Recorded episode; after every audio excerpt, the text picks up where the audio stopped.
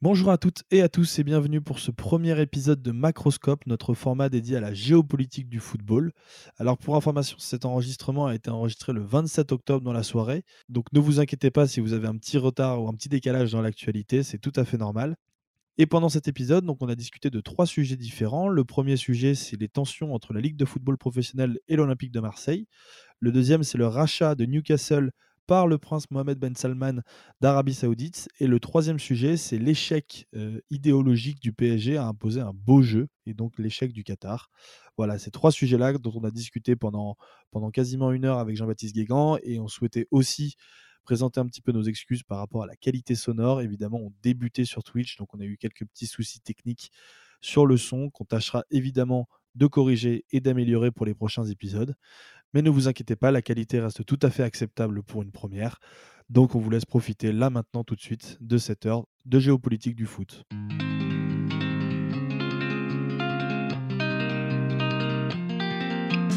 Bienvenue à tous pour, euh, pour ce premier live Twitch euh, Macroscope euh, organisé par 11e Art. Donc pour ceux qui nous connaissent pas encore, 11e Art c'est un nouveau média qu'on a lancé il y a une dizaine de jours euh, de ça, sur lequel on a imaginé euh, une douzaine de formats de podcasts différents, avec des angles différents à chaque fois. Donc on va parler euh, de supporterisme, on va parler de foot féminin, on va parler de géopolitique du sport, etc., etc. Il y a plein de nouveaux formats que je vous invite à aller découvrir sur, sur notre site internet, donc 11art.eu, que vous voyez affiché normalement juste en bas, là, sur, en bas de l'écran. Euh, vous pouvez euh, découvrir euh, exactement, merci pour la promo Jean-Baptiste. vous pouvez aller découvrir tous les nouveaux formats qu'on a imaginés et vous pouvez aussi retrouver notre cagnotte Tipeee, puisque évidemment on a aussi besoin un petit peu d'argent pour financer tout ce projet et pour continuer à vous proposer des contenus de qualité. du coup, je vous avais aussi mis le lien de la cagnotte Tipeee en bas à gauche de l'écran. Donc si vous voulez aller financer un petit peu le projet, n'hésitez pas à nous donner 1, 2, 3, 5, 100 000 euros même si vous en avez envie. Ça nous aidera beaucoup. Et donc, euh, premier live Twitch aujourd'hui pour euh, cette nouvelle émission, donc Macroscope, qui est notre émission spéciale géopolitique du foot, euh, pendant laquelle on essaiera de revenir une à deux fois par mois sur l'actualité justement du, football, mais à travers le prisme géopolitique. Donc on dépendra aussi un petit peu de l'actualité, donc on ne peut pas vous garantir des rendez-vous réguliers pour l'instant, mais on essaiera de le faire le plus, le plus, de manière la plus récurrente possible. Pardon.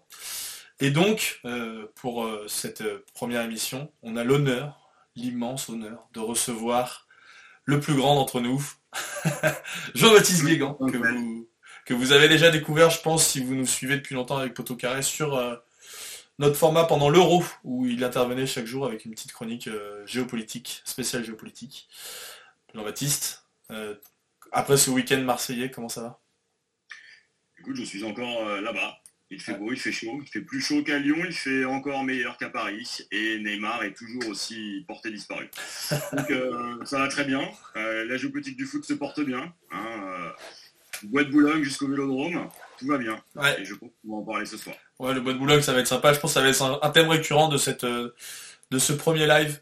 Et bah, pour nous accompagner, l'immense, la voix de la sagesse chez Poto Carré. Alex Benyaya, comment ça va? Bah, très bien Valentin, euh, merci pour euh, cette présentation élogieuse et complètement fausse.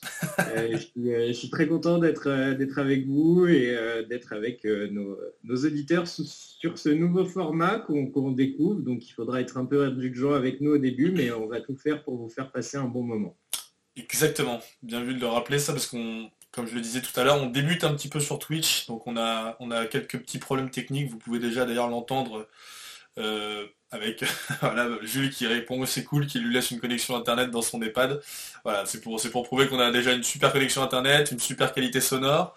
Et bon bref, ce qui n'empêche que si vous avez des questions, n'hésitez pas à les, à les poser dans le chat. Euh, on, tâchera, enfin on essaiera d'y répondre, surtout si c'est des questions sur le bois de Boulogne, parce que c'est vraiment un sujet qui tient à cœur à, Jean-Baptiste visiblement, pour, euh, pour euh, moi, je suis énormément l'actualité géopolitique, hein, le Qatar, la Russie, euh, ce qui se passe entre euh, Boulogne et Roland-Garros. Moi, c'est vraiment quelque chose qui m'importe. Je trouve qu'on n'en parle pas assez et euh, je trouve que c'est vraiment un sujet qui devrait faire la une de l'équipe d'ailleurs. Le bois de Boulogne 2 points, géopolitique du Brésil ailleurs. voilà, je pense que c'est important parce qu'il faut vraiment parler à toutes les communautés et notamment aux footballeurs qui s'égarent dans le bois. pendant un temps, on a pensé au retour de Thiago Silva et on s'est dit non. Oui, en fait, non. Mais bon. Voilà. Évidemment, on est sur du second degré. Hein. Évidemment, évidemment. on a choqué quelqu'un, on est désolé, mais c'est le principe de Twitch, c'est de se faire insulter, donc on est dedans. Exactement. Bon, donc pour cette première émission, on a, euh, on a trois petits sujets d'actualité. Euh, en lien avec la géopolitique. Le premier, ça va être le, rapport de force entre l'OM et la Ligue suite aux incidents qu'il y a eu euh, au Vélodrome ce week-end. Le deuxième, on va évoquer un petit peu rapidement le rachat de Newcastle par Mohamed Ben Salman, le, prince saoudien.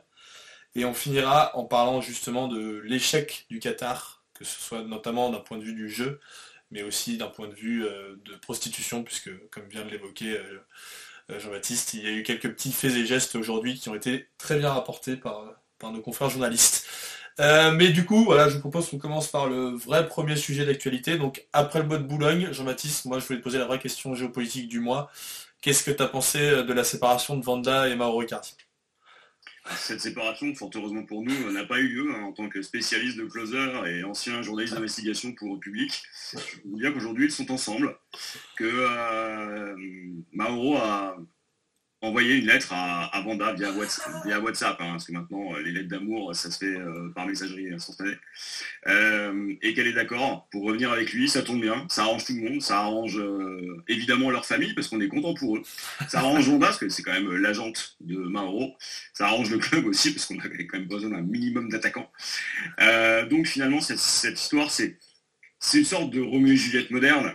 elle était mannequin, elle était, elle était agente, elle était, à la fois euh, belle, euh, absolument pas vénale et euh, absolument intéressée par les performances de son joueur. Et de l'autre côté, Mauro innocent avec son superbe béret parisien que personne ne porte à part les touristes, ou les bergers au fin fond des Pyrénées. s'est retrouvé lui dans cette position incroyable d'être dragué. Normal, il était footballeur. Alors vraiment, vraiment, je pensais pas avoir une réponse si développée à, ah cette, première connerie, mais vraiment, c'était, en plus, c'était complètement de la pro. Vraiment. Ah, bah, ah, ne travaille pas sur Ronald et Maro. Moi, ça m'a fait les deux derniers jours. Hein. Ah ouais, j'ai cru comprendre. En fait, je pensais pas que tu étais si intéressé par le sujet. Ouais, tous les articles de RMC, je les ai suivis parce que c'est les potes qui les ont écrits. Donc, ça fait deux jours qu'on chambre à peu près tous les jours sur le sujet. les petits argentins pour savoir ce qui se passait. Devant toi, tu as euh, Ouais, je pense une sorte de fan ultime. Moi, je suis un peu le voici les versions géopolitiques du foot. Ouais, mais ça se voit, ça se voit, ça se voit. Bon, je te propose qu'on qu'on fasse la transition vers un sujet peut-être un petit peu plus pertinent. Je suis assez d'accord. euh, non, bah parlons, parlons justement de un, petit peu moins marrant aussi d'ailleurs, mais parlons des incidents qui ont eu lieu euh, que ce week-end euh, au Vélodrome pendant le Classico au MPSG. Euh, moi j'avais une première question, c'était, euh, bah, je voulais avoir ton ressenti par rapport à ça, puisque visiblement tu étais au match dimanche soir, et dans des conditions euh, plutôt intéressantes. Bah, j'étais avec les, j'étais en virage, j'étais avec des supporters marseillais, pour pas dire que j'étais du côté du virage qui bougeait le plus. voilà, je vais pas dire exactement où j'étais, mais en tout cas j'y étais. c'était très impressionnant en termes d'ambiance. Ça m'a rappelé moi le parc des années 2000, euh, il y avait vraiment une, ambiance très très chaude sur le terrain, euh, un public marseillais qui était chauffé à blanc. Ça a été très compliqué de rentrer dans le stade. Euh, J'avoue qu'on a eu pas mal peur aussi à ce moment. Tu peux nous raconter un peu ce qui s'est passé dans l'entrée avant de rentrer dans le stade, ce que tu as ah vu? bah, Nous, on arrivait à 17h. Euh, histoire de tranquillement se poser autour. Et puis, euh, il y avait déjà énormément de monde. La circulation était déjà entravée. Il y avait des pétards dans tous les sens. Ça tirait des feux d'artifice. Il y avait des fumis euh, à gogo. Il n'y avait heureusement pas de supporters parisiens parce que ça aurait très rapidement pu dégénérer. les forces de l'ordre étaient assez discrètes, pour pas dire invisibles. Alors évidemment, il y, avait des, gens civils. Alors on était vraiment dans le folklore, un hein, supporterisme, c'était la fête, il y avait vraiment de l'ambiance. Et puis à un moment donné, l'alcool aidant, ça a été un peu compliqué. Euh, pour donner un exemple, moi j'ai vu un, jeune supporter euh, balancer un pétard sur un groupe de Marseillais qui était en train de prendre une bière. Euh, évidemment, bah, quand vous avez un pétard qui vous éclate au pied, vous êtes vous vivez moyennement. Les gars sont levés, ils avaient 30-40 ans et ça a commencé à gentiment chercher. et ça, c'est une des péripéties, c'est-à-dire qu'à un moment donné, c'était vraiment, vraiment impressionnant. Ça pétaradait dans tous les sens. ça rappelait les ambiances qu'on peut voir par exemple en Grèce, en Turquie, etc. Euh, il n'y avait pas de gestion des flux. On a mis 30 euh, minutes pour rentrer dans le stade. Euh, il y avait des fumis dans tous les sens. Ça tirait les feux d'artifice, c'est pas forcément vers le ciel. voilà. C'était assez étonnant. savoir pour, pour compléter, Jean-Baptiste, pour ceux qui sont jamais, qui n'ont jamais eu la chance d'aller dans ce stade merveilleux, que le Vélodrome sur un match standard, on rentre dans le stade en 15 minutes. Il y a un parvis qui est immense. les, c'est très facile de circuler, d'aller d'une tribune à l'autre. Euh, normalement, on n'est pas confronté à ce genre de, à ce genre de galère. Quoi. Ouais, c'est un stade qui en général euh, gère bien les flux. Et là, le parvis, par exemple, il était impossible de monter. Euh, tous les ultras étaient sur 90% du parvis. Il y avait un espace qui faisait 2 mètres pour monter. Donc quand vous faites monter 67 000 personnes officiellement, selon les organisateurs, 80 000, à mon avis, suivant ce qu'on a ressenti dans le stade. voilà. Et puis après, il y a eu la phase des contrôles. Contrôle léger, pour pas dire euh, très léger. Et puis la phase du passage des portiques, où on a vu pas mal de gens avec des faux billets se faire recaler, puis passer. Et puis à un moment donné, euh, cinq minutes après, on a vu des, gamins par dizaines passer. Euh, c'est la première fois dans un stade au 21e siècle que je voyais ça, c'est-à-dire un club incapable de maîtriser finalement les flux. Alors après, ils ont été débordés. On a vu les CRS arriver, ça a chargé gentiment. On a senti les lacrymos dans la tribune. Ça faisait longtemps. Euh, mais ça, ça des souvenirs. Maintenant, euh, j'aurais pas emmené un gosse là-bas. Et il y, avait beaucoup de gosses. Et certains sont sortis de là vraiment traumatisés. Hmm. après, honnêtement, juste pour faire un, petit bilan, pardon, excuse-moi, je te coupe. Juste pour faire un petit bilan de, bah, de, de, l'ensemble des faits qu'il y a eu pendant, enfin, autour et pendant ce match. au final, on a ressenti quand même des jets de projectiles sur les joueurs, euh, le fameux striker qui coupe la magnifique contre-attaque de. Bon, ça, j'ai cru comprendre que ça t'avait fait bien marrer quand même. Euh, des supporters donc qui forcent l'entrée du stade, euh, une 21 interpellations avec des policiers blessés. Et je pense qu'on en discutera après. Il y a eu aussi cette magnifique banderole. Bon, ça pour le coup, on peut pas leur en vouloir parce qu'elle était quand même assez marrante. LFP Merda. Euh, mais qui aura peut-être aussi des conséquences, euh, on va y revenir dans quelques minutes, sur, euh, sur les sanctions potentielles. Donc voilà, il y a quand même eu tout un, tout un, toute une suite d'événements assez négatives pour le club. Et il faut... Dans un contexte, Valentin, pour compléter, dans un contexte où le président de l'OM, Pablo Longoria, avait écrit une lettre aux supporters pour leur demander d'être, de se maîtriser, Dimitri Payet, à qui on peut reprocher des milliards de choses, euh, a eu une attitude, je trouve, exemplaire avant et après le match. Euh, en fait, tout le monde était prévenu, tout le monde savait que l'Europe entière allait regarder ce match et guetter le moindre dérapage, et en fait, ça n'a pas manqué. C'est ça, qui est, le plus triste, euh, je trouve, dans l'histoire. Après, sur le terrain, ce qui était fou, c'est que allez, 98% des supporters, pour pas dire 99% des supporters, a été dans leur rôle, c'est-à-dire euh, supporter, encourager, euh, vriller les tampons des uns et des autres. Euh, il n'y avait pas d'alcool dans le stade aussi, à part en loge, et euh, mais j'étais pas. et honnêtement, ça s'est plutôt bien passé dans le stade. autant de gens, clairement, les, tribunes étaient au-delà de leur capacité normale. Il y avait un vrai enthousiasme et c'était fou. Sur le terrain, ça s'est plutôt bien passé et c'est aux alentours, c'est-à-dire le club a été, euh, a été dépassé, peut-être qu'il y avait les forces de sécurité étaient sous-dimensionnées par rapport à ce qui était demandé, que ce soit les sociétés privées ou la police, on n'a pas vu énormément. Après, on ne peut pas leur demander de sécuriser euh, un stade comme ça, euh, en tout cas pas comme ça. il y a eu beaucoup de fumigènes qui sont rentrés. moi, j'en ai compté là où il était plus d'une centaine. Normalement, la LFP va cartonner tout le monde. Il y avait un côté provoque. Après, bon, on est à Marseille, on est dans un stade, on est avec des ultras liberté pour les ultras. Hein. Euh, bah. euh, ça peut s'entendre. Mais après, qu'il y ait des gens blessés, ça c'est intolérable. Il y a un commissaire de police qui s'est fait ouvrir le crâne. Euh, on a eu la chance qu'il n'y ait pas d'autres blessés, et notamment des gosses, parce qu'il y en avait beaucoup. moi, j'ai vu des gosses enfin, grimper le long des, des protections qui sont destinées à contenir les ultras, donc entre tribunes, normalement, c'est impossible dans les stades. Hein. C'est-à-dire qu'il euh, y a des caméras partout, vous avez les stadiers. Là, les stadiers avaient disparu. en tout cas, on les a pas vus. Euh, le striker, c'est un phénomène différent. c'est la banderole aussi. Voilà. Bon, la banderole, à la limite, c'est de la provocation habituelle. Ce qu'on aurait aimé retenir, c'est le tifo magnifique des Winners. et là, il était incroyable. C'était vraiment beau à voir. Et puis surtout, le tifo du côté des MTP. Bah justement, justement, Jules nous dit dans le chat que, euh, que Prime Video n'a absolument pas montré ce, le, la banderole LFP Merda et s'est focalisé sur. Ça, c'est pas. Il y, a beaucoup de gens qui ont dit ça, mais j'étais devant le match et moi je l'ai vu quand même. Ça a été assez assez furtif. Je pense qu'en fait au moment où ils ont ils ont mis le plan sur la tribune, ils se sont rendus compte qu'il fallait pas diffuser ça et effectivement ils ont ils ont changé, euh, ils ont changé de valeur de plan, mais, euh, mais enfin, moi je l'ai vu à la télé vraiment ce LFP. Euh, ce, ah, ce qui s'est passé, c'est qu'il y avait, il y avait la banderole et surtout derrière il y avait des, il y avait des pancartes et des, et des affiches. Et donc concrètement, les affiches elles sont restées tout le match. Donc moi je sais que je voyais les LFP merdage derrière. bon, le souci derrière, c'est la provoque et c'est ce que ça va coûter au club. Moi, j'ai beaucoup aimé les, les, messages de Longoria, Payet. Payet sur le terrain a été extraordinaire. C'est-à-dire que c'est clairement pas mon joueur préféré. Euh, en plus, il porte un maillot qui n'est pas le mien. Maintenant, euh, sur le terrain, il a appelé au calme. Quand euh, il y a des projectiles qui sont arrivés, c'est le premier à être arrivé en disant Mais les gars, vous faites quoi? On va perdre un point, Là-dessus, il, a été bien. même les joueurs du PSG n'ont pas provoqué, c'est-à-dire qu'ils ont joué les, ils ont joué les corners très très vite. nous, on a vu les, fameux filets amovibles là arriver au moment des corners. Vaste blague. c'est un sketch. Concrètement, la dimension sécuritaire n'était pas assurée. J'ai trouvé les acteurs du jeu très responsables. L'immense majorité des joueurs euh, a vraiment été euh, refusé la provocation. On a un rouge, mais un rouge qui est, dans le jeu, et c'est Hakimi.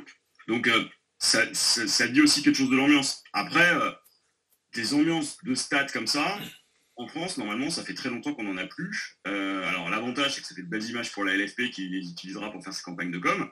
Le désavantage, c'est que derrière, le club va être sanctionné. Euh, a priori, il ne perdra pas un point. en tout cas, c'est ce que la déléguée de la LFP a dit à ce moment-là, euh, euh, après le match, parce que bon, le striker, ça arrive. Et puis, pas, c'était impossible de descendre de la tribune. Hein. Les, deux tribunes des ultras, que ce soit le virage sud ou le virage nord, c'était impossible de descendre. Donc, il venait des latérales en bas. là, c'était moins sécurisé. Il a passé le cadre. On le voit aussi en Angleterre, à la limite. C'était juste pour voir Messi. A priori, c'était un mineur isolé, euh, en situation. Euh, bon, il est rentré dans le stade, tant mieux pour lui, il a vu Messi de près. Euh, ça a arrêté une contre-attaque, donc les Marseillais sont plutôt contents. Mais tu vois, Jean-Baptiste, moi, c'est ça qui m'a surpris, c'est le, traitement médiatique de, ce striker où j'ai vu, bon, pour pas les citer, RMC qui mettait l'image qui a choqué le monde en parlant du striker. Mais rien qu'à la réaction de Messi, bah, tu vois qu'en fait, lui, il est habitué. Quoi. Il y a un mec qui vient me voir, donc je fais comme d'hab, je montre que je suis un mec alors que c'est assez repris comme si euh, bah, Marseille c'est des sauvages, ça se passe nulle part ailleurs. Enfin, un striker qui vient voir Messi ou Cristiano, à chaque Coupe du Monde il y en a un, à chaque Euro il y en a un, à chaque. Enfin, c'est vraiment quelque chose. De... Je dis pas que c'est bien, je l'encourage pas, mais de là à dire euh, l'image qui a choqué le monde, euh, tout ça, ça me paraît un peu excessif. Non, et puis bon, il était pas nu déjà, parce que normalement le striker il est nu. là, c'est juste un supporter qui regarde du contexte euh, aurait pas dû euh, pouvoir accéder à la pelouse. Parce que là, il était gentil, il voulait juste voir Messi, euh, il a fait une connerie, il sera interdit de stade pour 6 mois à 3 ans. Voilà, a priori, là, on a, on a la décision, il est passé en comparaison immédiate, il a juste eu un rappel à la loi. les juges ont plutôt été intelligents sur, sur le coup. maintenant, c'est vrai que l'image, elle elle est, gênante. Sportivement, en plus, ça bloque une vraie action de jeu. C'est-à-dire que c'était peut-être l'occasion qui aurait permis au PSG d'emporter pour les Marseillais, tant mieux. Moi, j'ai des ultras qui m'ont dit à la fin, euh, on, est, on, est, content que le mec soit rentré parce qu'on était à 3-3 derrière et, ça pouvait être compliqué. Après, euh, c'est aussi facile de faire des trucs à clic, hein, euh, des articles avec. oui, bien sûr, bien sûr. après, on aurait très bien pu voir aussi, parce que je pense que sur le moment, nous, on n'a pas compris dans, ce qui se passait. C'est-à-dire qu'on a vu Messi s'arrêter et le mec était en blanc. Et donc de la tribune, on avait l'impression que euh, c'était un joueur. Sauf qu'il avait une sacoche. la sacoche qu'on l'a reconnu. Euh, et, là, tu te dis, mais comment il est rentré? Euh, Tu t'es dit, c'est Payette, après tu t'es dit, non, Payette court plus aussi vite, ça peut pas être lui, et là, tu as vu la sacoche. Bah, c'est vrai que le mec, il cavalait, hein. il allait à une vitesse. Ah ouais, mais...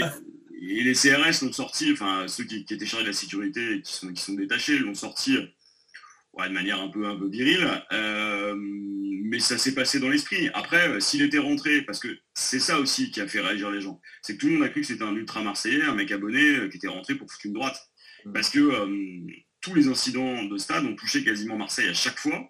Chaque fois, c'est les supporters extérieurs. Et souvenons-nous de Nice, c'est pour ça que justement, Marseille joue à 3 aujourd'hui contre Monaco. Dans une, heure, et demie. Voilà, en match décalé, c'est parce qu'un Niçois aurait très bien pu rentrer, et ça a été la crainte. C'est-à-dire que les, pour les joueurs du PSG, la crainte, elle était là, c'était de voir un ultra arriver et essayer de leur, leur en mettre une. Quoi.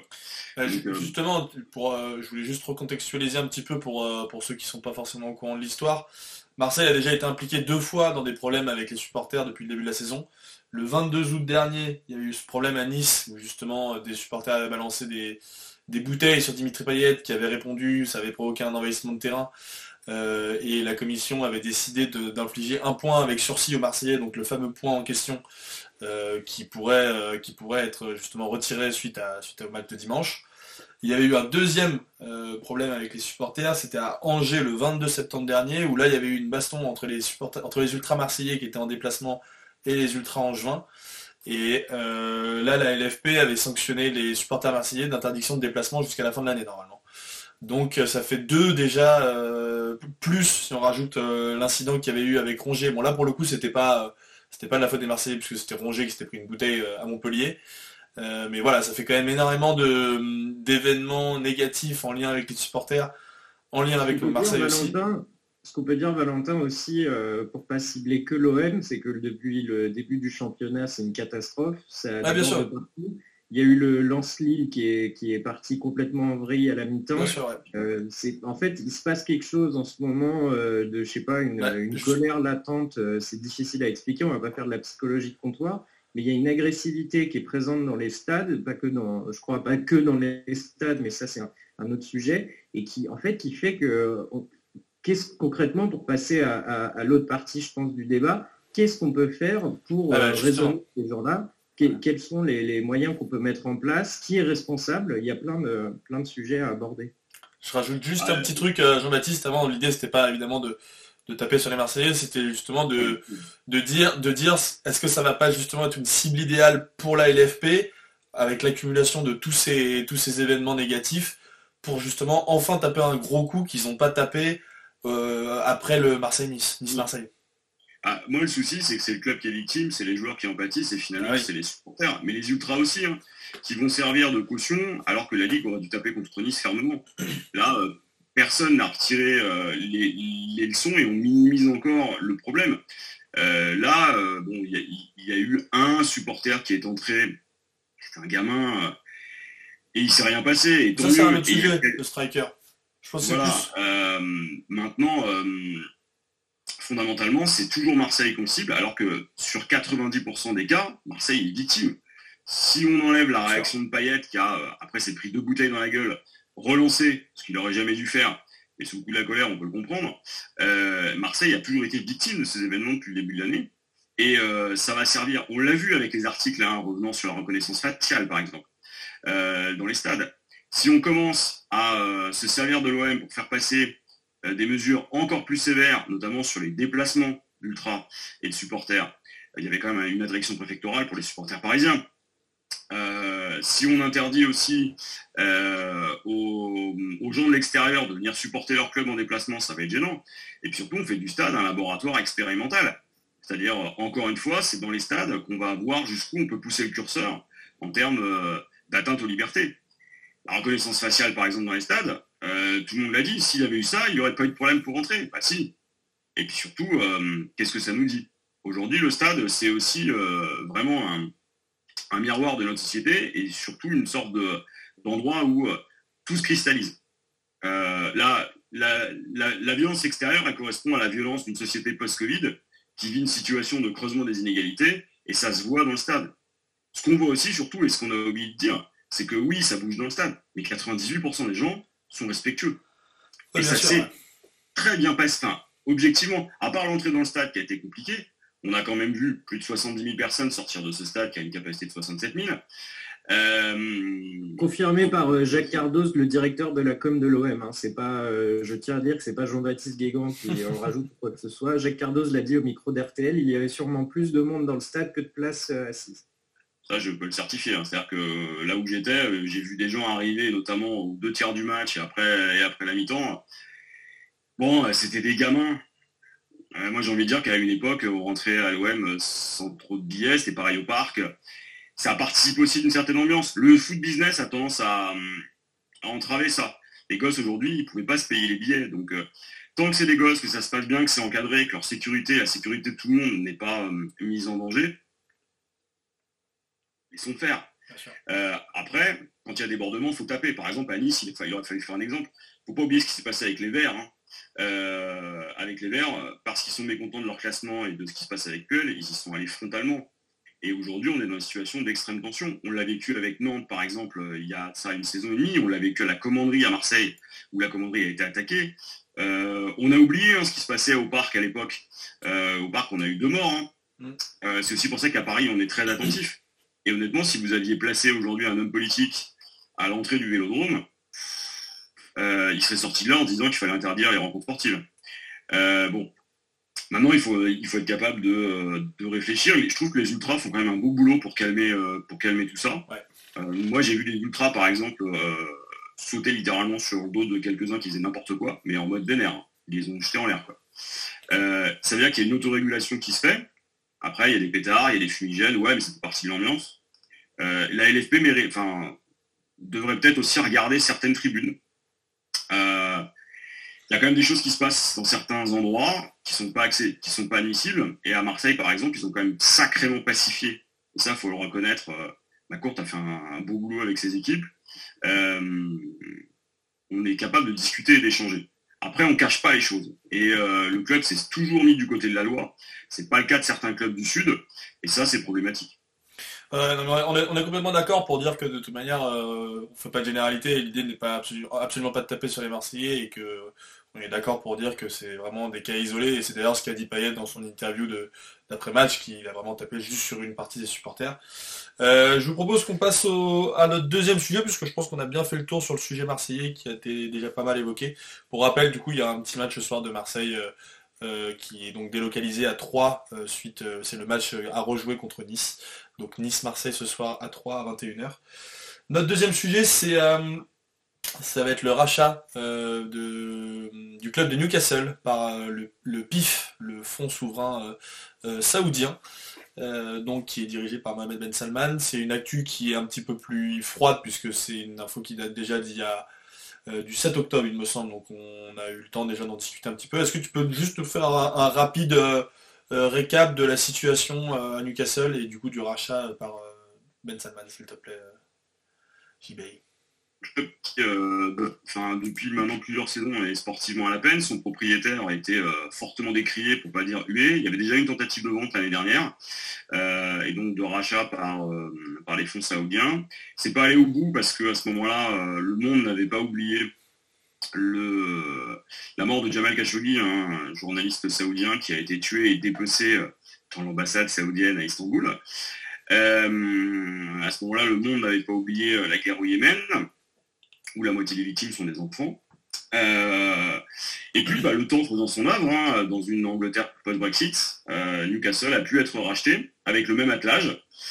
Pourquoi? Bah, Par l'Arabie Saoudite. Pour quelles raisons? Euh, Pour des raisons qui sont éminemment tout sauf sportives. Et c'est justement de ça dont on va parler. Parce que le rachat de Newcastle, il pose beaucoup de questions. alors que tout le monde s'attendait à ce qu'il y ait des critiques qui pleuvent sur le club, on a vu exactement l'inverse on a vu les supporters complètement extatiques et hyper enthousiastes. Ouais.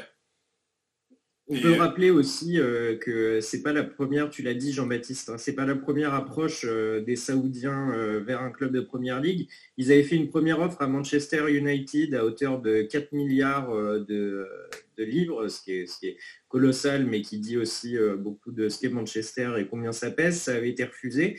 Et pour compléter, Jean-Baptiste, je dirais qu'il y a eu euh, des réactions très très critiques de la part des autres supporters des autres clubs et qu'à Newcastle, finalement, tu as l'impression que dès que quelqu'un arrive avec de l'argent, qu'importe euh, son background, qu'importe ce qu'il ait fait, on s'en fout, on prend quoi. C'est, on va devenir un grand club et on met complètement de côté. Euh, ce que je ne juge pas, hein. je ne sais pas comment je réagirais si les Saoudiens étaient arrivés à Marseille, hein, mais c'est vrai qu'il y a ce truc de euh, bon, on s'en fout, on a de l'argent. Et c'est la, conséquence aussi de, c'est la conséquence aussi de 20 ans de gestion assez catastrophique du club par l'ancien propriétaire.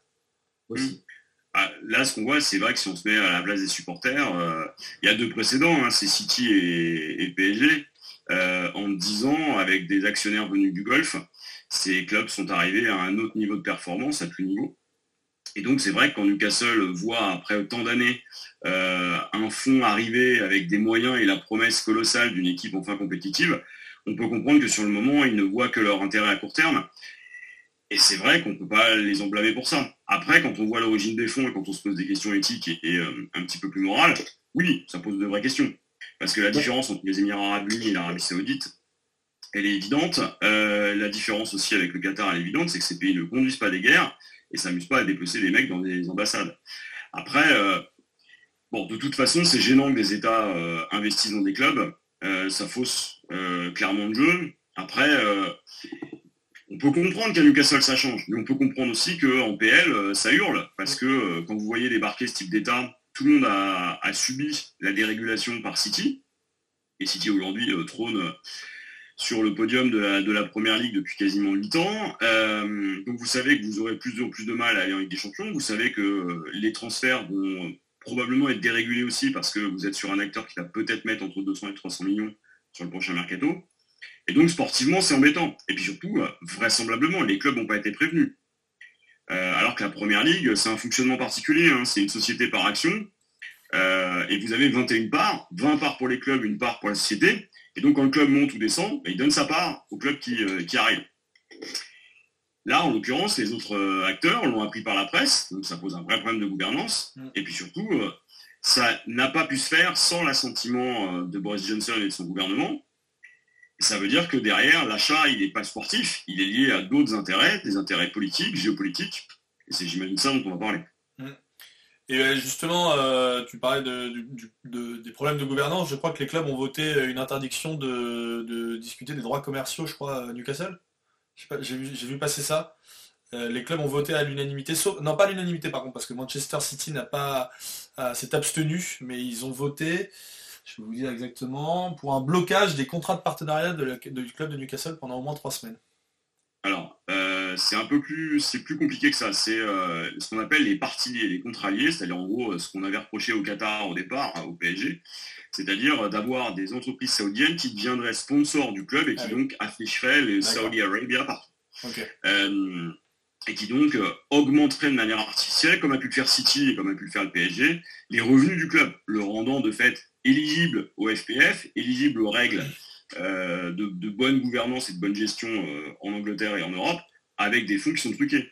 Il ne faut pas oublier par exemple que Manchester City a sous-évalué euh, d'un milliard les investissements faits par les entreprises qui étaient ses sponsors.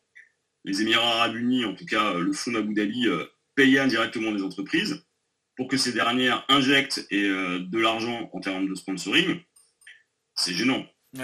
Et justement, c'était une des raisons alors, des raisons officielles pour lesquelles ils avaient refusé déjà l'année dernière leur achat euh, par, par le fonds saoudien de Newcastle, c'était que, euh, soi-disant, il y avait des liens trop forts entre le, PIF, donc le fonds d'investissement, et, euh, l'État le, oui, souverain d'Arabie Saoudite. C'est pour ça qu'ils avaient refusé, alors qu'en vrai, bah, justement, c'était une des questions de Jules qui demandait est-ce qu'on connaît le rôle un peu du Qatar dans le premier achat avorté l'année dernière, qui est probablement plus la vraie raison du du refus par la Première Ligue euh, alors le rachat du Qatar, c'était dans le, c'était dans, les têtes, comme les Émirats. Hein. Il y avait la question de racheter Newcastle euh, de ce côté-là.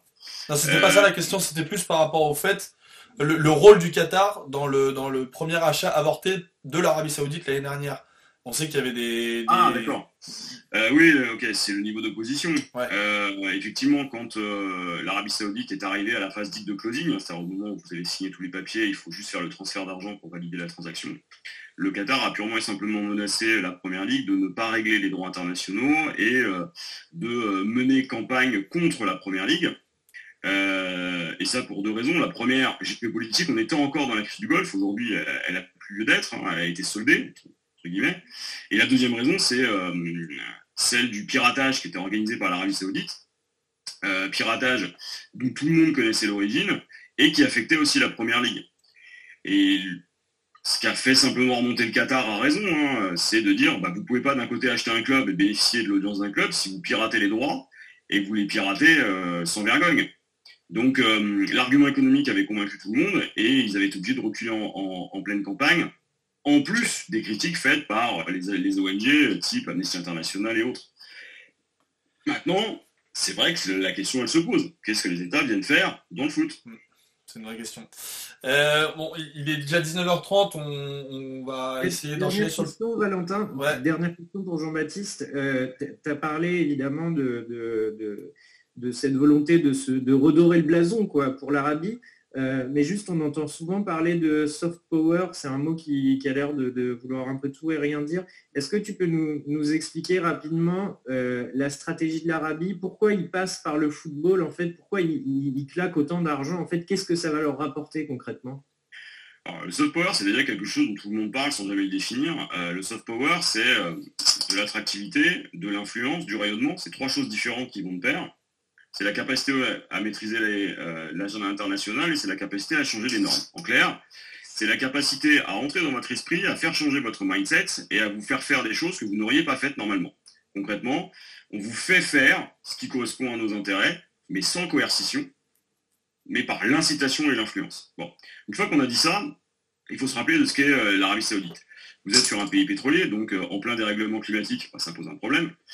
Euh, vous êtes sur un pays qui, euh, du point de vue de la société, n'est pas dans les standards occidentaux et internationaux, c'est-à-dire que c'est une société où vous avez les droits des femmes qui sont encore pour le, pour le moins limités. la question des LGBT, la question des minorités, qu'elles soient ethniques, religieuses, etc., est problématique. Et vous êtes sur un pays qui, par exemple, n'accordait pas de visa de touriste en dehors du Hajj, c'est-à-dire le pèlerinage. Donc vous êtes sur un pays qui était fermé. Vous ajoutez à ça le fait que ce soit un pays qui conduise une guerre, la guerre au Yémen, qui est quand même une guerre atroce, qui est massivement une guerre qui vise des civils, en tout cas qui les touche, plus l'assassinat de Jamal Khashoggi, c'est gênant. Euh, dernier point, c'est Mohamed Ben Salman quand il arrive avec son père, euh, le roi Salman, au pouvoir. Il rassemble tout le monde et euh, souffle sur l'Arabie Saoudite un vent certes de modernité, mais surtout d'autoritarisme. Donc derrière, et c'est là. là, t'as tout pété là. Hmm là, t'as tout fait tomber là. J'ai tout fait tomber. Moi, je remercie la table. Moi, j'ai fait tomber mon téléphone. Euh, c'est mon côté, euh, tu vois, c'est là, c'est mon exaspération. C'est l'exaspération du prof, tu vois, qui fait vas-y, j'en ai marre, là, je tourne. Euh, donc, pour terminer, ce que l'Arabie Saoudite va chercher là-bas, c'est à reconstruire une image et à changer la représentation du monde. C'est-à-dire qu'on arrête de penser à un pays autoritaire dans lequel on ne parle que d'oppression. C'est changer la représentation des gens. Et pour ça, euh, le meilleur moyen, c'est ce qui touche toute la planète, c'est le foot. C'est la moitié de l'humanité qui est touchée par la, par la finale de la Coupe du Monde. Donc, ça marche. L'Arabie Saoudite fait pareil. Et l'objectif, c'est de rendre l'Arabie Saoudite attractive pour les touristes, mais surtout pour les investisseurs. Parce qu'ils sont en train de préparer, eux, ils ont, comme les deux autres, hein, un projet Vision 2030, c'est-à-dire un projet de planification pour la suite. J'allais dire, c'est pour préparer la football. Ouais. Ils ont euh, l'obsession de préparer l'après rente énergétique, c'est-à-dire en gros ce qui se passera entre 2030 et 2050, et surtout rester au pouvoir, parce qu'il ne faut pas oublier qu'on est sur des régimes autoritaires avec un pouvoir qui peut être contesté. Et il est contesté en Arabie Saoudite.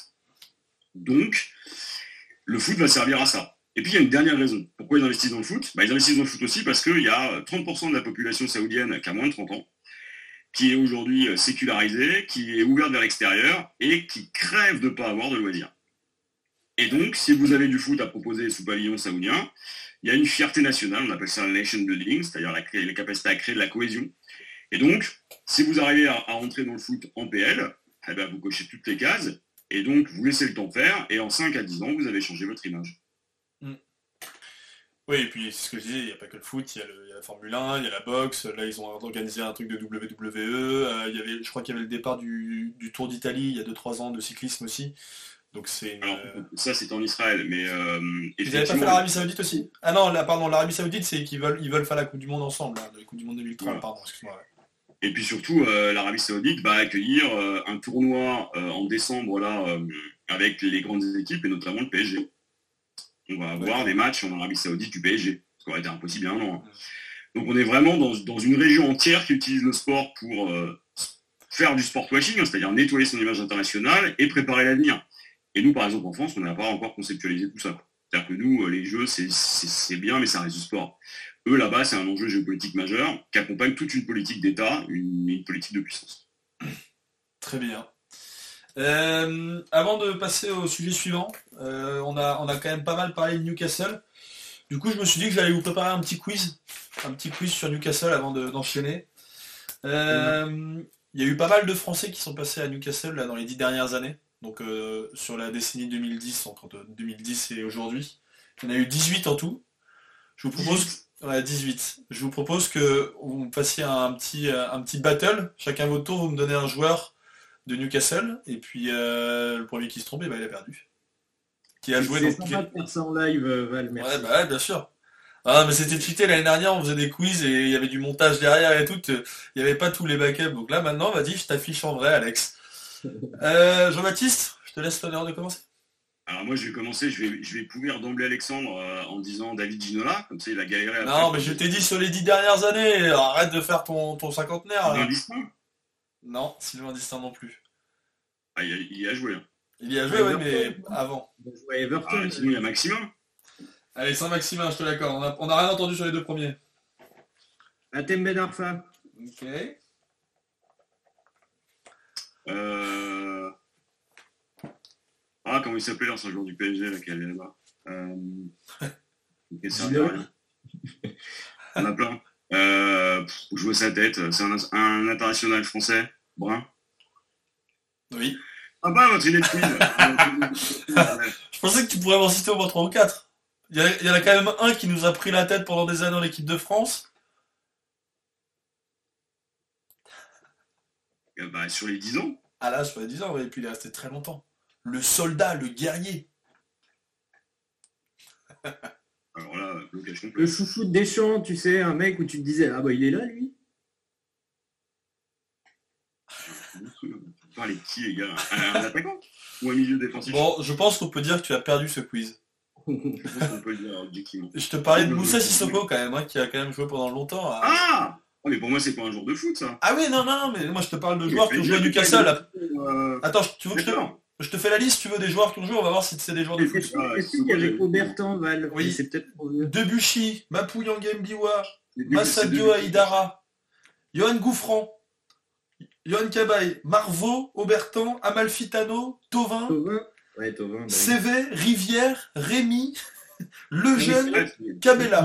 Newcastle, ah, une passion, passion filée 15 millions pour un joueur moyen de Ligue 1. Ils ont, ils ont fait croquer tous les clubs de Ligue 1 pendant une période. J'avais oublié ça, mais. Euh. c'est le club des espoirs perdus, quoi. complètement.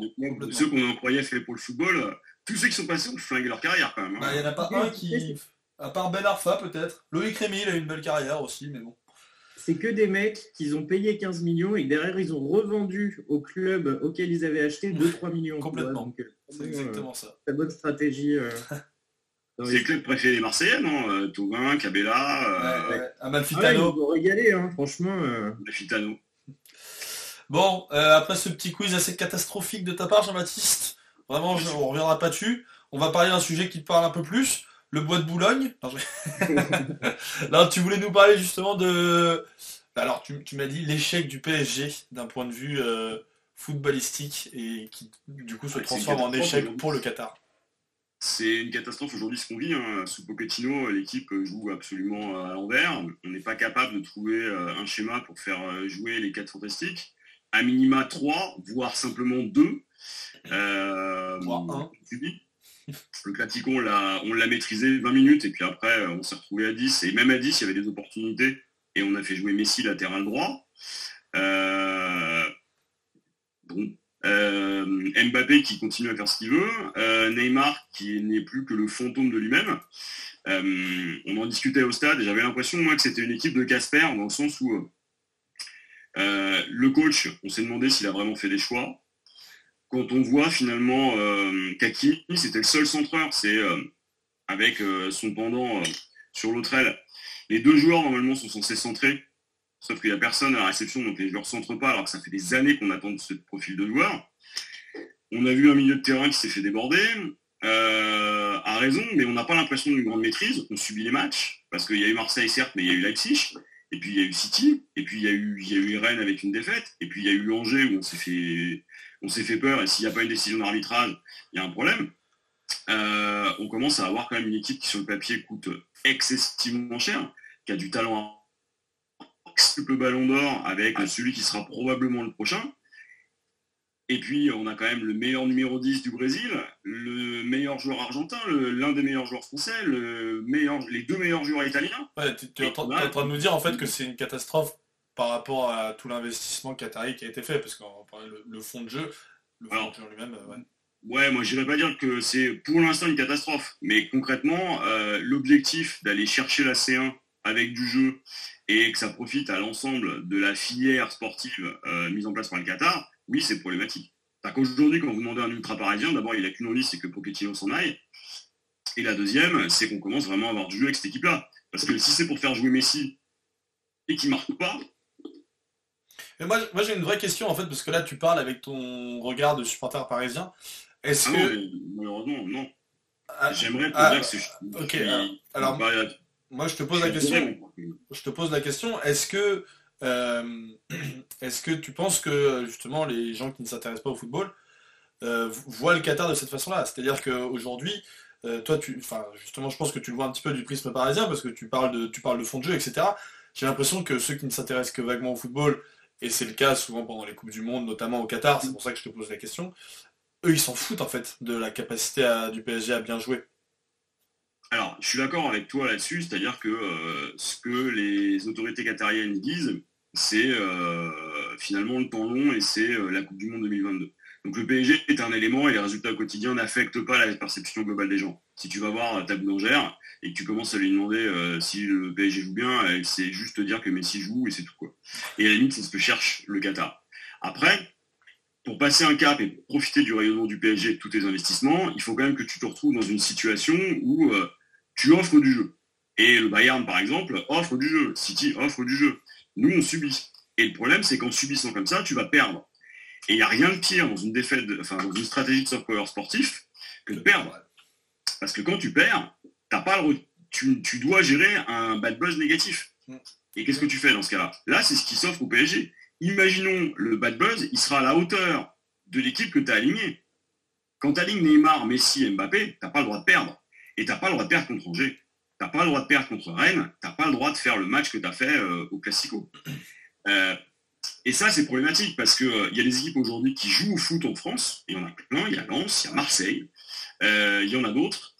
Et pour le rayonnement sportif, ils ont besoin. Le PSG, finalement, c'est la cerise sur la Coupe du Monde 2022. C'est celle, euh, c'est la saveur en plus. Ouais. Là, ils ont signé, ils ont signé Beckham pour 175 millions.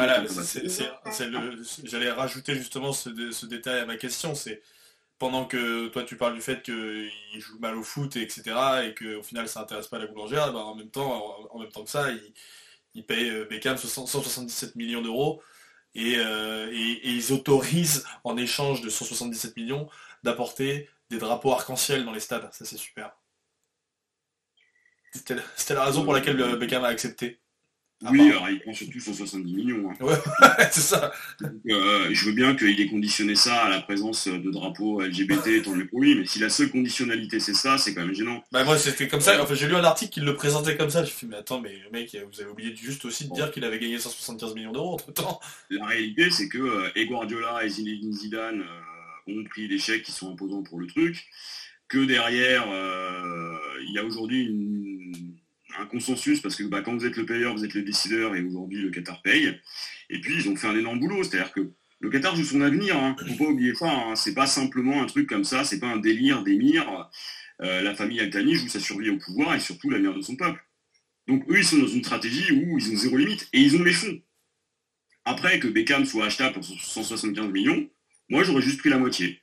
Bon, après, j'ai pas le rayonnement de Beckham. Mais euh, pourquoi ils prennent Beckham? Ils prennent Beckham parce que euh, c'est pas Beckham qu'ils vont chercher. C'est Beckham et Victoria. C'est Beckham et tout ce qui représente en dehors du foot. Faut pas oublier que le Qatar a financé euh, en partie hein, les fonds qui ont permis à Beckham d'acheter sa franchise à Miami. Faut pas oublier que c'est un ancien joueur du PSG. Et puis, s'ils prennent Messi cette année à simplement 40 millions d'euros par an, c'est parce qu'il sera ambassadeur en 2022. si Neymar a un contrat jusqu'en 2026, c'est parce qu'il sera ambassadeur en 2022. Si ça pose autant de problèmes au Qatar de voir partir Mbappé, c'est qu'il risque d'être ailleurs. Et euh, il ne sera pas donc euh, sur l'année qui précède la Coupe du Monde en situation d'être un ambassadeur. Mais tu vois, Jean-Baptiste, pour moi, là, en, énumérant tous ces points-là, tu réponds à la critique que tu faisais, à savoir, là, je voyais sur, sur le chat, c'est Laurent qui nous demandait si le jeu était important pour le Qatar et aussi ça permet de, parler des infrastructures et de qui dirige, qui fait quoi. Euh, Kentuck qui, disait, qui demandait s'il y avait toujours la guerre entre Léo et, et Nasser. Finalement, le club a été structuré tellement à l'envers, il y a tellement eu de, permissions pour les joueurs. Parce que tu vois, dire Pochettino, euh, ça dégage très bien, mais enfin, Tourelle est parti, il a gagné la Ligue des Champions derrière, il est en train de se promener en Première Ligue. Emery, on en pense qu'on veut, il a quand même gagné des Ligues Europa derrière. C'était pas pas des pipes en fait. Et le seul truc, c'est de se dire, mais est-ce que vous récoltez pas simplement toute la politique que vous avez mise en place et votre incapacité à, fonctionner comme un club normal, quoi? Alors, je suis d'accord avec toi, et puis on arrive vite au, fameux fantasme de l'institution. Hein. Euh, grand fantasme en France qui n'existe pas, c'est-à-dire qu'il n'y a pas d'institution euh, footballistique. Il y a peut-être Lyon qui a bougé un peu. Marseille qui se structure vraiment. Euh, Rennes, mais période l'étang. le reste, il n'y en a pas. et Paris, oui, c'est le contre-exemple parfait, c'est-à-dire c'est la République des joueurs. Euh, c'est le lien direct au président, même si c'est moins vrai depuis 2-3 saisons. Mais par exemple, si, pour, si Pochettino pose un tel problème, c'est qu'aujourd'hui, il n'a jamais eu les coudées aussi franches, il a la plus belle équipe de toute la période QSI. Euh, et c'est probablement le plus mauvais entraîneur en termes de résultats, c'est le plus mauvais entraîneur en termes de jeux fournis, et à un moment donné, ça, Nasser, il est pour rien. Oui, mais tu dis, tu dis la, plus belle, la, plus belle équipe de l'RQSI, mais avec des joueurs en quel état? Neymar, il met plus un pied devant l'autre, il est en méforme, mais si on... Et là, c'est un autre problème. C'est que derrière, tu as ces joueurs-là, le coach est censé les, mettre en situation, et derrière, je pense qu'il sous-performe par rapport à ce qu'il peut faire. Mais ça soulève ici, aussi, tu as raison, une autre question. Euh, qui aujourd'hui est capable de dire mettez Neymar sur le banc? Personne. Euh, Leonardo le fera pas, et euh, parce qu'il ne rentre pas dans la, politique sportive. Mais tout le monde a compris que si Pochettino mettait Neymar sur le banc, euh, ça allait couiner à Doha, et ça allait couiner ailleurs, et ça va surtout couiner du côté de Neymar. Donc aujourd'hui, c'est la vraie question. C'est est-ce qu'il y a une colonne vertébrale du président jusqu'à l'entraîneur et jusqu'au joueur? Objectivement, non. Est-ce que derrière, ça pose une question de gouvernance? C'est évident. Nasser El Rafi, vous ne le voyez plus. Leonardo, il est présent, mais est-ce qu'il interfère dans la politique sportive? Non. Et objectivement, on a pris un coach de second rang. Euh, et quand personne prend la parole, euh, toute l'Europe se moque de lui, euh, notamment sur le cas Mbappé. On se souvient que ses prises de position vis-à-vis du Real sont, hypocrites et n'ont pas, de, pas de sens. Quoi. Alors hypocrite, pas de sens, je ne peut-être pas jusque-là. Moi, je me mets dans sa position. Vous avez un joueur qui peut faire ce qu'il veut, avec des sommes qui sont colossales derrière. Un club du Real qui n'est pas faire, parce qu'il fait finalement ce qu'il a fait avec tous les autres clubs, c'est-à-dire qu'il laisse le joueur monter au chrono et se positionner. Maintenant, euh, quand on regarde ce qui se passe euh, au sein du club, oui, ça pose de vraies questions. Aujourd'hui, Kylian Mbappé, il aurait dû être signé il y a deux ans, ou alors il fallait le vendre. Sauf que le Real est arrivé avec des offres qui n'existaient pas, c'est-à-dire c'est des offres qui sont incapables de financer. Bon, après, la, question de la prolongation de Mbappé, ça fait, ça fait deux ans hein, euh, qu'on est dessus. Et puis, il y a d'autres interférences. Aujourd'hui, est-ce que Leonardo a les coups des franches? Est-ce que est-ce qu'il maîtrise la totalité du recrutement? Euh, pourquoi on recrute Messi, par exemple, à 34 ans? Parce qu'on va faire du PSG autre chose. Maintenant, on a les Harlem Globetrotters, mais les Harlem Globetrotters, c'est du, du spectacle. En face, il y a du jeu. et c'est toute la problématique de ce club. On en revient un peu à ce qu'on disait au début, c'est-à-dire que enfin, les, les, vrais supporters attendent du jeu et des résultats. Eux, ils attendent autre chose. Ils attendent de la visibilité, de la bonne visibilité et, d'aller voir, d'aller, enfin, d'aller chercher d'autres trucs que ce que le vrai supporter lambda attend, même s'ils font plein de choses pour les supporters aussi. Et du coup, je demande, parce qu'il y a Jules qui pose une question intéressante, la question du fantasme que QSI se barre après la Coupe du Monde, euh, est-ce qu'il est plausible ou pas du tout? Écoute, ça fait des années qu'on travaille sur ce sujet-là et euh, sur QSI, euh, la question c'est le PSG est devenu un actif. Partir maintenant, ça dévaloriserait euh, l'actif qu'est le club. Ils ont un actif joueur, ils ont un actif à Poissy, ils ont quand même investi plus de 200 millions d'euros à Poissy. Euh, tu regardes les 70 millions au parc, a priori la mairie de Paris est prête, après 2024, donc après les Jeux, euh, à laisser le PSG s'occuper du Parc des Princes. Donc pour l'instant, on est sur une stratégie de moyen terme. Est-ce que derrière, ils ouvriront le capital? C'est une des possibilités. Un temps, ça a été l'idée. Les voir partir brusquement, ça n'aurait aucun sens faut pas oublier que le Qatar a une politique au long cours. Ils disent les jeux. Ils ont les Jeux asiatiques en 2030. Partir du PSG brutalement, c'est claquer la porte aussi des investissements en France. C'est-à-dire, c'est avoir un tel bad buzz que derrière vous redevenez le vilain émirat qui vous a planté. T'es à Paris, hein, donc c'est capitale, c'est là où il y a 80% des journalistes français. beaucoup sont supporters du PSG, même s'ils ne l'avouent pas. Et puis c'est un endroit où on signe des contrats. Après Roland Garros, c'est l'endroit où il y a le plus de, RP qui se font. Donc ils n'ont aucun intérêt véritablement à partir parce que ça marche. Et ça coûte pas si cher que ça le PSG pour un État comme le Qatar. Donc ils resteront. Après, est-ce qu'ils continueront à investir de cette manière-là? Ça, c'est une autre question. Euh, aujourd'hui, c'était le seul club qui pouvait investir sur le marché. On voit le mercato qu'on fait, c'est un mercato historique pour la Ligue 1. Je pense que les gens ne mesurent pas. Alors on ne voit pas le résultat sur le terrain. Et sur le papier, de fou furieux. Euh, après, est-ce que après 2022 ça continuera? Moi, je pense qu'ils seront sûrement très raisonnables. Je pense que le PSG aujourd'hui est capable de s'autofinancer, qu'il a créé une machine de guerre. Il faut juste commencer à préparer l'avenir. Est-ce que ce club est capable de le faire? Structurellement, non. Est-ce que ce club est capable de devenir une institution de façon jeu où le joueur est au service du club? Objectivement, aujourd'hui, non. Est-ce que ça ressemble aux Lakers? Ça ressemble, ça pue les Lakers. Euh, les joueurs ont le pouvoir. Euh, voilà, on n'est pas dans le cas par exemple des Nets où euh, bah, Kyrie Irving, tu veux pas te faire vacciner, bah écoute, t'es mignon, mais tu restes au vestiaire. Euh, le problème, c'est qu'à Paris, tout prend des proportions folles. On l'a vu avec Ander Herrera, là, qui se fait prendre au bois de Boulogne, a priori, dans des circonstances scabreuses ça devient une affaire d'État, alors que ça arrive dans tous les clubs. On a quand même euh, un joueur de Clermont qui a été pris, en l'occurrence c'est Bayo, euh, en situation d'alcoolémie, de délit de fuite. Ça fait euh, même pas un encart dans l'équipe, page 12. Bon, Ander Herrera, demain, ça fait la manchette du Parisien. Ouais. Alors quand même... Vas-y, vas-y, Alex. Tu, tu, parlais de ce retrait qui serait du coup bah, de l'ordre du fantasme, hein, si j'entends bien de ce dont tu... Rien n'est impossible, mais objectivement, ça n'a pas de sens aujourd'hui de parler de retrait. Puis ça se fera, ça sera plus en douceur, quoi, si, d'après ce que j'ai compris. Ça Ils partiront pas d'un coup comme ça en disant ça y est, avec le PSG et le Qatar. Euh, d'abord, ils sont beaucoup moins présents dans le club depuis quelques années. Hein. Ils investissent plus directement. Il y a beaucoup d'acteurs qui financent. Hein. Regardez, par exemple, les nouveaux partenaires. Euh, et puis, regardez aussi ce que fait la concurrence. Quand vous voyez ce que fait l'Arabie Saoudite à Newcastle, euh, le fantasme des Marseillais de voir débarquer des fonds saoudiens, la stratégie, elle marche. Donc pourquoi partir? Vous êtes déjà un acteur. En fait, c'est ce que j'allais te demander concrètement. On parlait du, soft power pour l'Arabie. Est-ce que tu estimes que la stratégie du Qatar a marché, a payé en, rachetant Paris? Ben Oui. évidemment que ça a payé. C'est-à-dire que, d'abord, euh, ça fait 10 ans.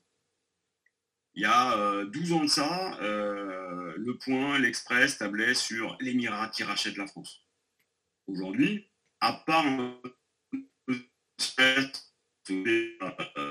euh, sur le double jeu du Qatar, avec d'un côté les talibans et de l'autre côté la Messi, le discours est plutôt sur l'argent des footballeurs. Et donc on a plutôt une vision positive du Qatar.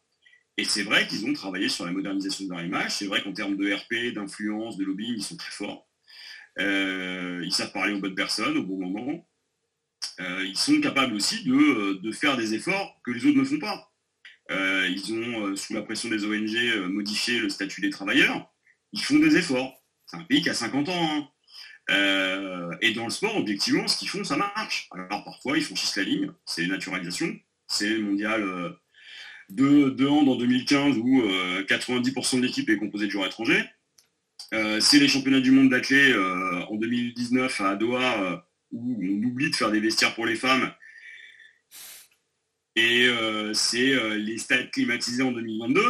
Maintenant, la stratégie, elle fonctionne parce que bah, on en parle, on en parle plutôt positivement, et quand c'est pas positif, ils sont capables d'avoir des éléments de langage en face.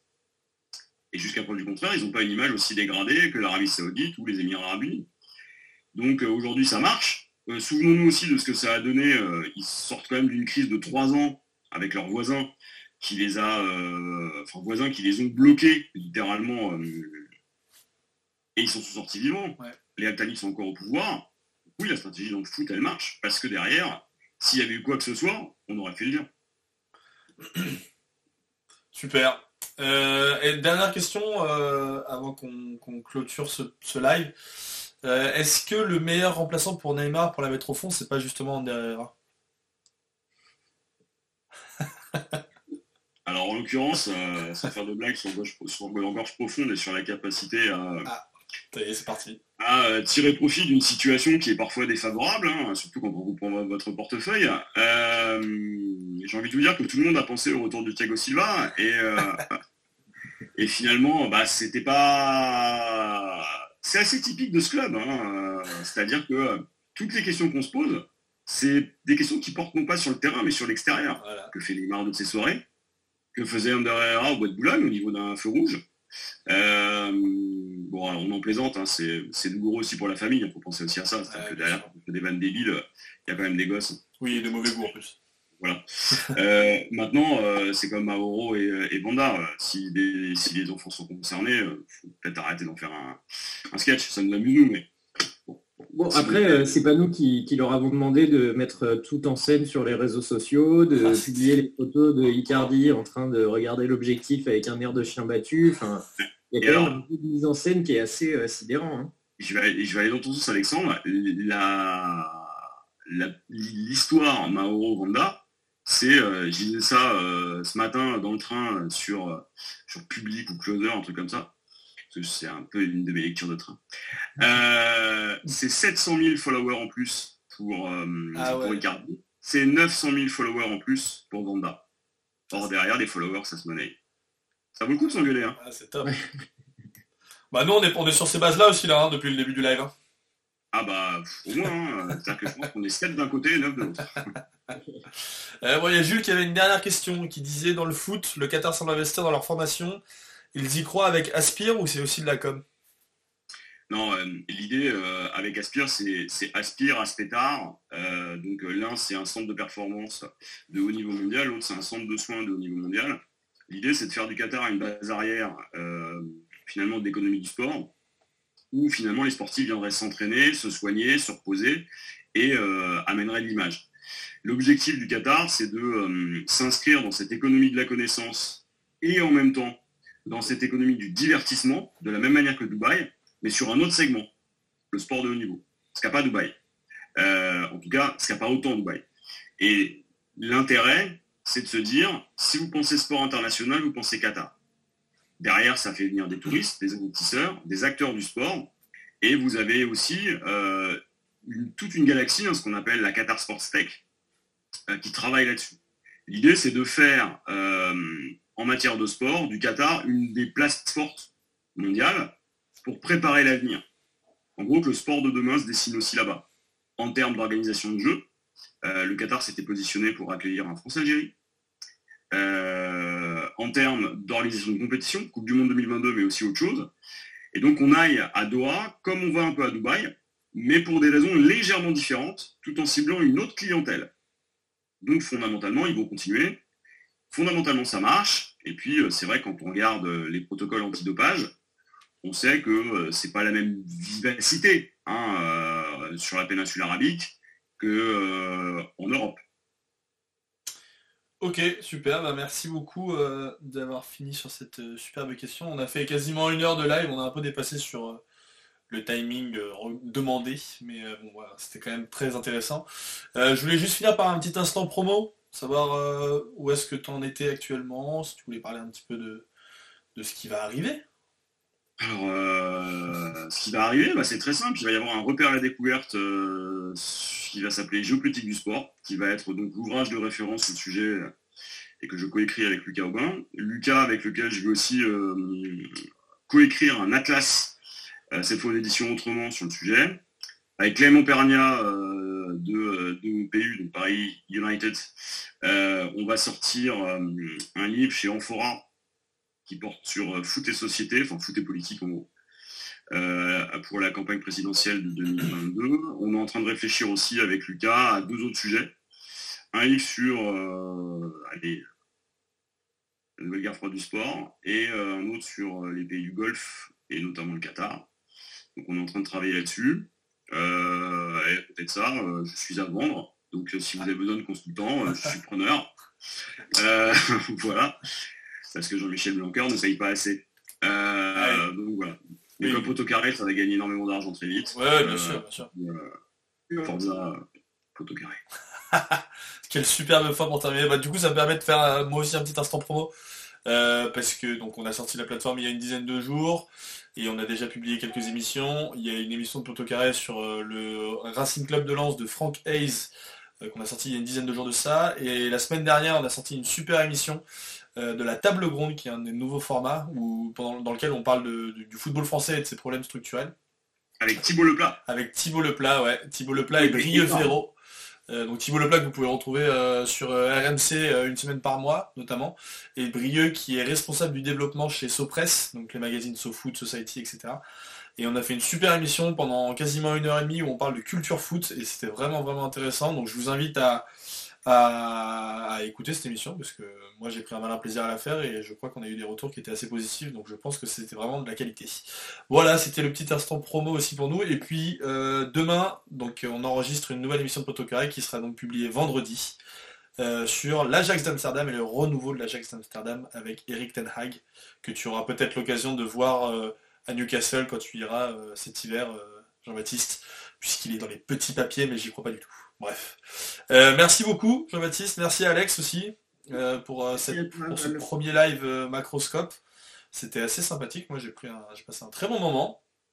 Et on essaiera de faire ça de manière assez régulière, comme je vous l'ai dit au début de, l'émission. On est un petit peu aussi dépendant de l'actualité géopolitique, c'est-à-dire qu'on ne va pas inventer des sujets pour inventer des sujets. Mais je crois qu'il y a quand même de quoi faire de manière assez régulière. Donc, donc, abonnez-vous abonnez-vous, abonnez-vous. voilà, cliquez, cliquez, likez, participez au Tipeee, euh, voilà, streamer, partager, c'est tous ces verbes en et qui, sont super pour nous. Euh, donc voilà, n'hésitez pas. Et puis euh, on se donne rendez-vous du coup vendredi avec le nouvel épisode de Poto Carré. Et Jean-Baptiste à la revoyure. Poto Carré. Et Jean-Baptiste à la revoyure. Merci beaucoup en tout cas. Merci. Allez, ciao à tous. Merci.